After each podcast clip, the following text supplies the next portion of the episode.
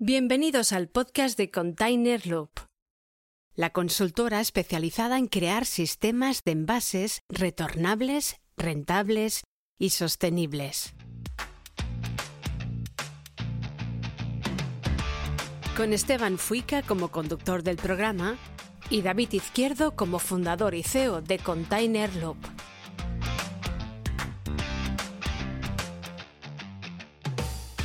En este podcast hablamos sobre la importancia que tiene la economía circular en la industria. Lo sostenible vende, ahora más que nunca. Consumidores, multinacionales, organismos oficiales y el propio ecosistema exigen empresas sostenibles. Ya no vale con aparentarlo, ahora es el momento de demostrarlo. En este podcast hablaremos sobre cómo ayudaremos a las empresas en la transformación hacia la economía circular. Hola, mi nombre es David Izquierdo y soy el CEO de Container Loop. Hola, mi nombre es Esteban Fuica y soy el presentador de este podcast. Y esto es Container Loop.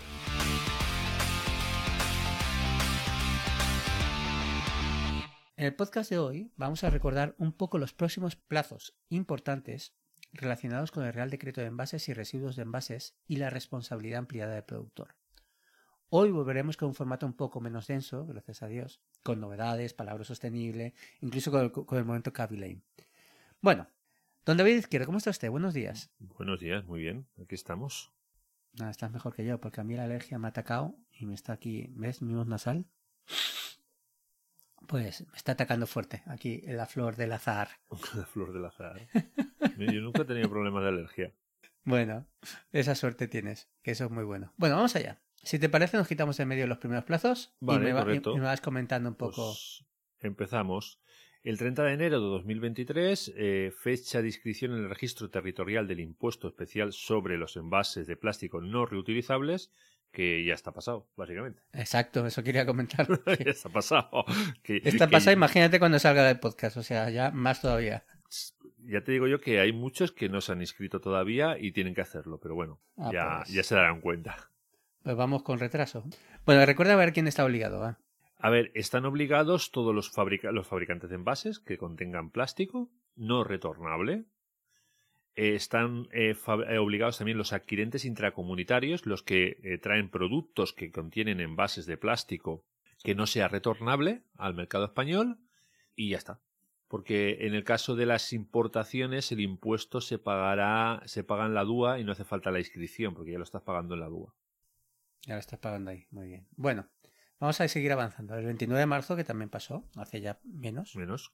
de este año, fue la fecha límite para la inscripción del registro de productores de producto, sección E de envases. Vale.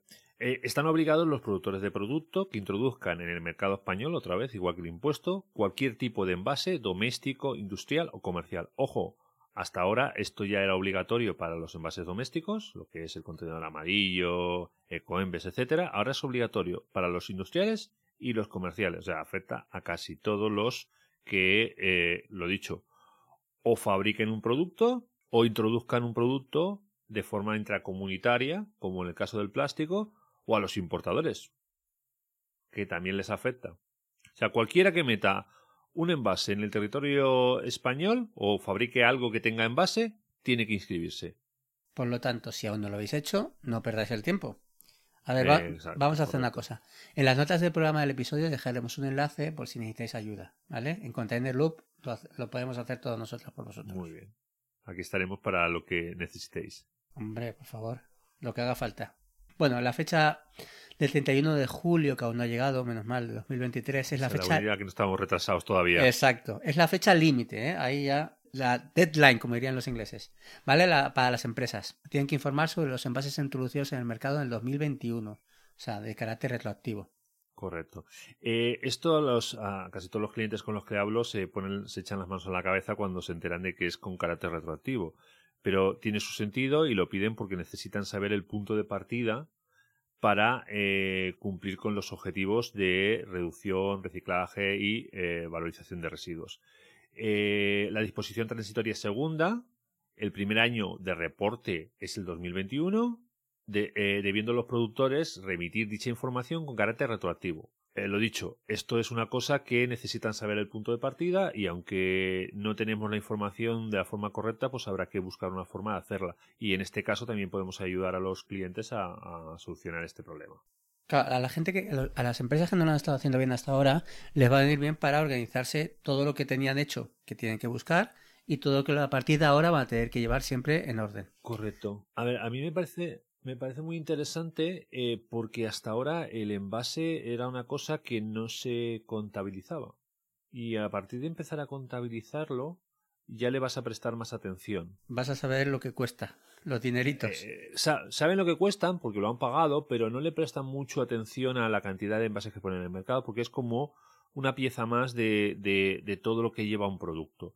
Entonces ahora le van a tener que prestar más atención porque van a tener que analizar pesos, tipos de, envase, etcétera. Entonces va a ser más, más complicado. O sea, van a centrarse mucho más la atención en los envases que antes, y eso es bueno. Claro. Bueno, el 31 de octubre de 2023, la fecha límite para que las empresas informen sobre los envases introducidos en el mercado en 2022. Eh, teníamos una fecha que era 2021 y ahora tenemos otra fecha para el 2022, tres meses después.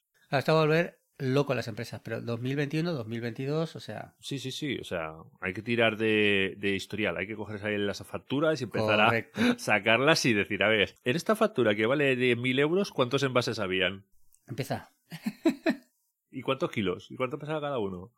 Va, va, va a haber trabajo. Yo, yo, yo veo, veo en el, en el horizonte algún administrativo que se va a volver loco. Bueno, ya hemos dicho que si necesitan ayuda, podemos ayudarles. Correcto. ¿En qué podemos ayudarles, David? A ver, nosotros tenemos preparado lo que es un checklist para el tema de la normativa, ¿vale? Que es para que sepan los plazos y cómo lo tienen que hacer y lo, que les afecta a ellos en concreto.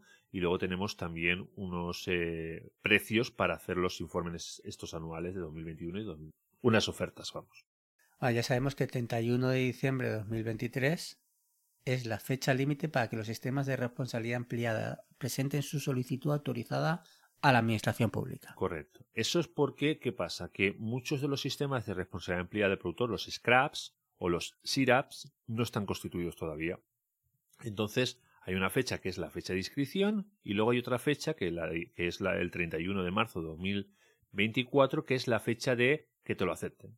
El 31 de diciembre de 2023, fecha límite para que los sistemas de responsabilidad ampliada del productor presenten su solicitud de autorización a la administración pública. ¿eh? En este caso es yo presento que voy a montar el scrap o el SIRAD porque muchos de los scrap y SIRAD no están todavía constituidos. Están en fase de constitución porque esto es muy reciente. Entonces es la fecha límite para mm, apuntarnos, digamos, para empezar. Claro, aquí ya se complica la cosa, David, porque tenemos que decir si lo hacemos de manera de individual o de manera colectiva, porque un año después, es decir, el 31 de diciembre de 2024, es la fecha límite para la constitución y funcionamiento de los sistemas de responsabilidad ampliada del productor. Tenemos tiempo, eso sí. El 31 de marzo del mismo año, del 24, es el límite para presentar los envases puestos en el mercado del año anterior, de 2023. Vale, entonces tenemos, eh, para tener todo, digamos, en regla, entre comillas, el año límite sería el 31 de diciembre de 2024, que sería cuando tendríamos que ya tenerlo todo constituido y todo registrado. O sea, que no nos, no nos pongamos la mano en la cabeza, que aún tenemos tiempo. Bueno, pero hay que hacer cosas, ¿eh? Por el camino aquí hay bastante faena, ¿eh? Mucha, mucha, Yo no quiero decir nada, pero hay trabajo, ¿eh? Sí que es trabajo, sí. Bueno, ahora que ha quedado todo esto claro, que ya hemos dicho los plazos, que... ¿A ti te queda claro? claro. Yo tengo claro. la agenda? Yo lo tengo toda la agenda. Yo tengo yo todo lo, Yo lo tengo con, avisos también. Yo tengo todo lo que hice el año anterior apuntado, todo preparadito. Vale. Y... Pues, pues, yo por si a alguien no le ha quedado claro, lo que vamos a hacer es eh, ir mandando a nuestros clientes también información de cuando les tocan los plazos iremos mandando una serie de correos para ir recordándolo, por si hay algún despistado. Muy bien, me parece perfecto. Bueno, ¿qué le parece a usted si, si avanzamos y pasamos al palabra sostenible? Venga, vamos, a ver, palabra sostenible, que ya no me acuerdo cómo era esto del palabra sostenible. Bueno, pues esto es muy fácil. El palabra sostenible es un palabra peculiar en el cual, pues, hay que explicar muy bien qué significa. El palabra sostenible. Bueno, vamos con el primer palabra. Fracción resto. ¿Qué significa fracción resto? Resto. Uy, perdón, ¿qué significa fracción resto? ¿Resto, resto? ¿Qué resto suena raro? no son los resto, resto, no son los restos de una fracción, no, no. Es el flujo correspondiente. ¿Qué es, David? Es un flujo. Suena más raro Todavía. Si llama recto y flujo. A mí, explícate mejor porque esto es un podcast de. Este podcast es para, para, todas, las edades, ¿eh? Vamos, va. Venga, que sí. Para todas las condiciones también, por lo visto.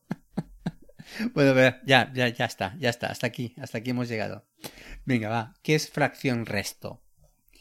Pues el flujo correspondiente a los residuos domésticos mezclados. Es decir, una vez que se efectúa la separación en origen de las fracciones de residuos, pues se tienen que recoger separadamente. Por eso, fracción de los restos. Sería el contenedor gris, más o menos. Muy bien. Sí, el gris ahora lo usan como resto. Bueno, hay comunidades autónomas que usan otros colores, pero el gris suele ser el de resto. El de todo lo que no va en Comida, exacto. exacto. Bueno, pues yo tengo una. Introducción o puesta en el mercado. La primera comercialización de manera profesional de un producto en el territorio nacional. Pues bueno, pues, eh, lo que decíamos, aquí la ley tiene mucho que ver con todo lo que tiene que ver con la introducción, o sea, lo que hablas es, pagas impuesto al introducir un producto en el mercado, tienes que cumplir con la responsabilidad amplia del productor al introducir un producto en el mercado. Siempre está haciendo, la ley le está haciendo culpable al que inicia, ¿vale? Antes, eh, al final, el que tenía que pagar es el que recibía y ahora el que tiene que pagar, digamos, es el que inicia. Está bien, porque al final Tú, tú, cuando recibes un, un palé con mercancía, tú no puedes decidir, entre comillas, que, te traen como envase. Entonces tiene sentido que el que sea el culpable sea el que pone el envase en el mercado, para mí. tiene toda la lógica del mundo. Bueno, vamos con otro. Reciclabilidad de los envases. Es la capacidad de reciclado efectiva de los residuos de envases. Cuidado, vamos a decir los criterios, ¿vale? Que son, primero, que sean recogidos separadamente de manera eficaz, a través del acceso de los usuarios pues a puntos de recogida cerca, ¿no? Segundo, que se, que se presenten características, elementos o sustancias que impidan su clasificación y separación, su reciclado o limiten su uso, su uso posterior del material reciclado. Y por último, que sean reciclados a, escala industrial con procesos comerciales que garanticen una calidad suficiente del material reciclado para sus usos posteriores. Y una cantidad superior al 50% de la masa ¿eh? de los residuos recogidos en este tipo de envases. Vale. Aquí es que durante muchos años ha habido mucho problema con esto. Aunque parezca que todo lo que pones en el contenedor amarillo acaba siendo reciclado, mucha parte de lo que pones en el contenedor amarillo no es reciclable. Correcto. Porque el que lo ha fabricado, eh, seguimos con lo mismo de antes, el que ha introducido el producto en el mercado no lo ha pensado para que sea reciclable. Entonces, ahora eh, toda la normativa nueva dice, oye, mm, tú que eres el culpable, porque lo has puesto en el mercado, piensa también en que luego eso tiene que acabar siendo reciclado. Y muchas veces esos residuos con multicapas y tal, no, no hay Dios quien lo pueda eh, reciclar ni, ni, reutilizar. Y tenemos que aprovechar los recursos, que eh, son finitos. En pocas palabras, hay que intentar evitar la economía lineal para conseguir una economía circular. David, ¿te queda alguna palabrita a ti por decir? Eh, pues sí, prestación de servicios de envases reutilizables, agentes económicos propietarios de envases reutilizables que alquilan los envases reutilizables para su uso por parte de los productores de productos, pues empresas como Chep, Logifruit, eh, Gespalet, etcétera. Hay un montón de marcas que están haciendo el pago por uso, digamos, del envase. ¿E-commerce hace eso también? Eh, nosotros tenemos una marca que es eh, One Air que hace eso también. Bien, bueno saberlo. Todos hacemos de todo. Bueno, casi, casi. Hacemos todo lo que es legal, vamos. Hombre, eso está. Eso es importante saberlo. Bueno, caballero, ¿qué le parece si pasamos a la, a la sección de ideas y tendencias y cosas de hoy en día? Vamos allá. Novedades sostenibles. Bueno, hoy quiero hablar de cosas importantes. Quiero hablar de la cerveza. ¿Por qué quiero hablar de la cerveza? Porque la, cerveza nos alegra el día, el día a día, la vida. Tú tienes un problema, te tomas una cervecita fresquita y se aligera un poco todo, ¿sí o no? Mm, pues ah, tú no, tú no, es verdad. No, me gusta. Bueno, si la mezclo a lo mejor con un poco de limón, igual me la bebo. Es que David, vosotros no lo sabéis, pero no es de este planeta. Es una persona diferente. Pues está amarga, está malísima. No, la verdad que es buenísimo para ti. O sea, todo se ha dicho. Puedo beber una cerveza, pero no soy cervecero, vamos. Correcto. No, es mi, no soy fan. Pero es verdad, es verdad que eso es bueno. En realidad a mí me gustaría que pasara lo que te pasa a ti. Ah, pero a mí me gusta el vino, oye, no... Todo, hombre, todo, algo, algo, algo tiene que ser. Y cuando era joven me, le echaba algo a la Coca-Cola. Eso suena muy raro, pero bueno. Eh, alcohol, vamos. ah, vale. Ahora ya no, porque no. Pero bueno. Bueno, vamos a volver al tema. Venga, quiero hablar sobre Estrella Galicia. Estrella Galicia es una marca de cerveza muy buena que ha lanzado una campaña para fomentar el uso de botellas retornables. Muy bien, muy bien. Esta compañía de Hijos de Rivera incluirá un sello en todas sus botellas retornables para fomentar el uso de estos formatos de vidrio. O sea, lo que se hacía antiguamente. ¿Cómo se hace? Se trata de un código QR que al escanearlo te dará la información, tú que lo consumes, sobre el producto de este tipo de envase retornable, reduciendo así la huella de carbono. ¿Qué te parece, David? Me parece interesante porque se está usando mucho lo que es el, QR para que el consumidor pueda tener más información sobre lo que está pasando con el producto que consume. Y es una buena idea que tú puedas eh, saber un poco más lo que ha pasado con ese envase solamente con tu móvil. Me parece interesante. De hecho, el código QR está cada día más usado porque ahora muchas cartas de restaurantes lo usan como Muchos restaurantes, perdón, lo utilizan como carta, ¿no? Entonces, casi todo el mundo tiene un código QR del móvil. Vale, yo tengo, a ver, esta es una, una empresa con la que dentro de una consultoría me topé y es una empresa interesante. Eh, el, el Big Bucks es una, lo habrás visto a lo mejor, eh, o lo habréis visto un poco en, en las aceras, en, en, las obras, unos sacas grandes que se enganchan con una grúa para recoger eh, Sí, correcto, sí, sí, sí. ¿Sabes lo que te digo, no? Muy grandes son, son muy grandes. Muy grandes, sí. Se, estábamos en una consultoría en la que se, se, estábamos intentando hacer un envase retornable con el palet, pero ellos también tenían big bags, tenían unos big bags muy altos, de dos metros y pico, que usaban para tema de granza. Entonces ellos me dijeron que estaban en conversaciones con una empresa que lo que hacía era, iba a recoger el big bag, lo limpiaba y se lo volvía a entregar al mismo que le había comprado el big bag. Al final el resultado es que ese Bitback estaba sobre unos 10 euros más o menos y el beneficio para el consumidor era que le recogía, le cumplía con la responsabilidad amplia del producto de recogerlo, lavarlo y volverlo a poner y se lo volvía, digamos, a, a revender al mismo precio pero le descontaba un euro. Entonces se ahorraba un euro pero Además, cumplía con toda la responsabilidad ampliada del productor y conseguía que ese envase. Te pongo lo que pasa con un BIPAC. Un BIPAC, en el momento de que sale de su propio consumidor, pierde mucho valor. O sea, de 10 euros que valía este BIPAC pasa a valer 1. Pierde 9 euros. ¿Por qué es bueno que este BIPAC vuelva al punto inicial? Porque el producto que ha llevado dentro es el mismo que va a volver a llevar. Y el que más va a pagar por ese envase es el, el que lo usó en su día. Correcto. ¿Vale? Imagínate que estamos diciendo que una vez que sale de su circuito pierde 9 euros. E, esto es para que la gente entienda. El carrito de la compra o la bolsa de la compra que lleva la, gente en el coche o cuando se va a comprar, lo usas y en vez de tirarlo, dejas la compra en casa y el día siguiente vuelves al supermercado con el mismo. Más o menos. A ver, la ventaja de esto, para mí, súper importante es el mismo consumidor, el que consume la saca, su propia saca, la suya, la vuelve, hay una empresa que la va a recoger, se la limpia y se la vuelve a poner otra vez para volverla a usar, perdiendo muy poco valor el producto. ¿Vale? Porque si no, esos nueve euros que pierde la saca de cuando tú la vendes a un revendedor, digamos, eh, que pierde eh, nueve euros, son suficiente dinero para que ganen los dos. Gana la empresa que tiene que recoger la saca y se ahorra un euro la empresa que tiene que volver a utilizarlo. Entonces está interesante. Y, eran como 20.000 eh, sacas al año, o sea que no era una cosa pequeña. ¿Tú sabes más o menos la vida útil de una saca? Pues eh, me estuvieron hablando de cuatro usos. Dependiendo también, supongo, del producto que contenga, ¿no? Con el que lleve. Eh, a ver, yo no entiendo por qué son cuatro usos, porque al final lleva granza y, pero lo habrán calculado de alguna manera. Yo, yo no entiendo que se pueda romper en cuatro usos, pero supongo que lo tendrán calculado. A ver, sí que es verdad que las sacas tienden mucho a pincharlas y a romperlas, pero yo no creo que por llenarla cuatro veces se vaya a romper. Correcto, es más de, golpes o lo que sea, ¿no? Será más, de golpes o de pinchazos. La saca se pincha mucho y a veces la vacían de forma inadecuada. Para que quede claro, Big Bag, que significa la gran bolsa, eh, no es Big Bang, ni Big Ben, ni nada de eso. Es B-I-G de Big y Bag de, bolsa, eh, B-A-G. Vale, pues sale. Bueno, seguimos avanzando. Yo quiero seguir hablando de, de empresas españolas, a ver si te parece. ¿Eh? Muy bien, pues ala, y lo nacional. Claro que sí. Esta no es tan famosa como la otra, se llama Boomerang. y ha lanzado la primera red de vasos retornables de España. Ya puestos que tenemos la cerveza, pues vamos con los vasos, ¿no? Venga, esta red de vasos se llama Boomerang Network y está disponible pues, en varios establecimientos de hostelería de España. Los vasos son reutilizables y se pueden devolver en cualquier establecimiento de toda la red. Eso está muy bien. Tú lo gastas en uno y cuando llegas a otro, toma el envase. Ellos también tienen eh, lo que es la comida para llevar.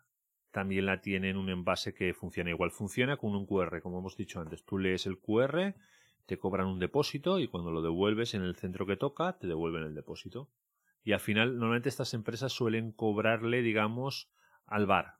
¿Vale? El consumidor no suele, no suele pagar. Sí, lo que sí que hace el consumidor es el depósito. Tiene que devolver el producto en cualquiera de sus, de sus centros. Vale, yo tengo otra. Eh, el otro día lo mismo, una consultoría, además nos llamaron porque es una empresa que fabrica un tipo de envase que es el eh, donde se suelen meter las brocas de las, las máquinas de control numérico son bastante caras entonces tienen un envase que es como en dos partes metes la broca dentro y cierras y hace así como un clac gira vale es un, un envase de plástico y me chocó que habían diseñado toda una gama de envases que, que son podrían ser útiles para todo lo que es el suministro industrial, la ferretería, el Heroin Merlin, Depot, etcétera, para todo el tema de, de las herramientas, la tornillería y tal.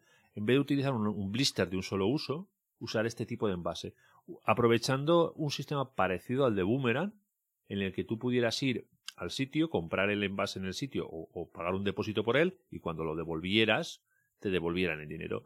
Yo lo vi interesante, eh, estuve mucho rato hablando con el comercial para hacer algo similar a lo que está haciendo Boomerang, pero en lo que es la industria. Eso, además es un envase muy chulo. Es como una especie de círculo que eh, se, se encaja uno con el otro y gira y hace clac y se cierra. Y se queda ahí. Está chulo. Muy bien. Muy bien. Bueno, pues vamos a, a, seguir avanzando.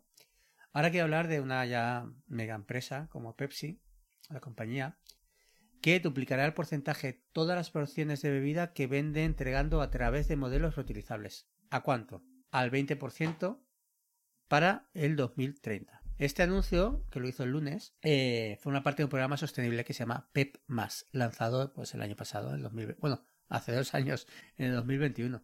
A ver, eh, Coca-Cola ya estaba haciendo algo parecido. ¿Te acuerdas que estaba mucho con la botella reutilizable y todo el rollo? Es verdad. Eh, es que al final la normativa en cuanto a envases lo más probable es que, las botellas de plástico, seguramente el año pasado, el año que viene, si no cumplen con objetivos, se pasen a sistema de depósito de devolución y retorno.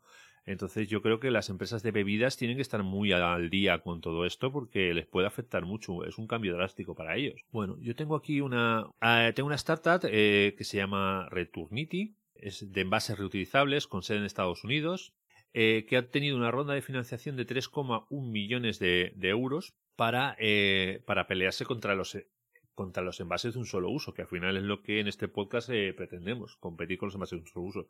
Pues tienen ya como clientes, por ejemplo, a Steel New Balance o, por ejemplo, Walmart. Así que esto no es solo en España, aquí en Estados Unidos también se están poniendo con los envases reutilizables.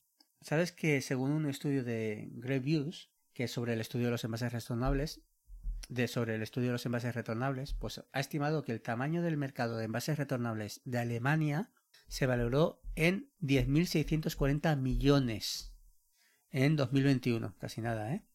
Y se espera que alcancen los 15.365 millones en 2029, todo esto de dólares. Imagínate el dinerito. Casi nada. Pues ya lo decimos nosotros, que qué pasa a los envases retornables. ¿eh? Ya, ya no solamente por ser sostenible, por la pela también. Claro, por eso digo, mucho dinero, ¿eh? Bueno, estamos dentro de la misma eh, unión, ¿no? Europea. Bueno, perdón. ¿Qué le parece si, si avanzamos y nos vamos al momento Lane?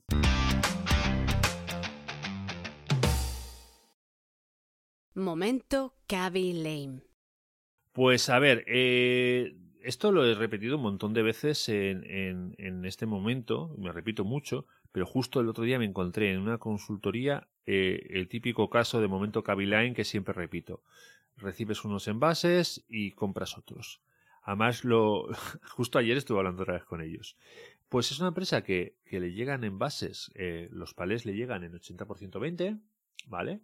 Europeos y fuertes, los lleva, imagínate, ¿eh? Lo que le lleva tiene muy poco espacio, tiene muy poco espacio de almacenaje. Lo cargan en un, en un camioncito porque hacen reparto, lo recogen, lo llevan al paletero del polígono, digamos, el paletero del polígono le paga al precio que le pague, pues supongo que será un precio por debajo de lo que les cuesta a ellos el palé que están comprando, o sea, lo venden ese palé y vuelven a comprar otro de 100% 20, que es el que utilizan. Explica que el de 100% 20 no es tan fuerte. No, no, son iguales, no, no, es problema de fortaleza. Ah, es porque es más grande. Sí, es más grande, o sea, ellos se han acostumbrado a usar 100% 20 y el que reciben es de 80, pues chiche, pásate al, al 80% 20, que ya lo tienes en tu almacén, que tienes un problema de almacenaje, para que luego te deje comprarle al paletero a precio normal de venta al público un palé de 100% 20 y tengas que hacer dos viajes porque van con camioncitos de 40 palés. Pues discutiendo, estaba discutiendo con él y me decía, no puede ser porque perdemos capacidad. Total que le cojo la calculadora y le digo, a ver, ¿Cuánto cabe en un palé de 80? Tanto. ¿Cuánto cabe en un palé de 100% 20? Tanto. Lo multiplico por los palés que caben en el camión y me sería justo, claro, las mismas unidades. ¿Y qué te dijo? que haga, porque le dije, bueno, cuéntame cuál es el problema. Me cojo la calculadora y cuando se dan cuenta de que cabía exactamente lo mismo en un palé de 80 que en un palé de 100% 20, se quedaron así de cuadros y dijeron, ya no sabían qué decirme. Claro, por eso decía que te dijeron. No, pero es que no ahorramos tanto. No, ¿cuántos palés generas al mes? No, unos 100. Pues coño, son 100 palés que no tienes que comprar si ya los tienes allí. Claro. Que al cabo del año son 1200, ¿eh? Claro, pero mm, a lo mejor imagínate que tú un palé de, de 100%, de 80% 20 lo estás vendiendo a un euro y medio, a dos euros. Y el otro lo estás comprando a seis. Pero es que aparte tienes que ir a llevarlo y traerlo. Que no estamos hablando de transporte. Claro. Entonces, fue un momento que, que además me hizo mucha gracia. Hubo otro momento ahí también que era muy curioso. Decía, no, no, es que nosotros perdemos los palés. Y me decía, y digo, ¿pero dónde los enviáis? Dice, no, a una empresa del grupo. digo, coño, pues si estáis perdiendo los palés, ¿por qué no se los cobráis?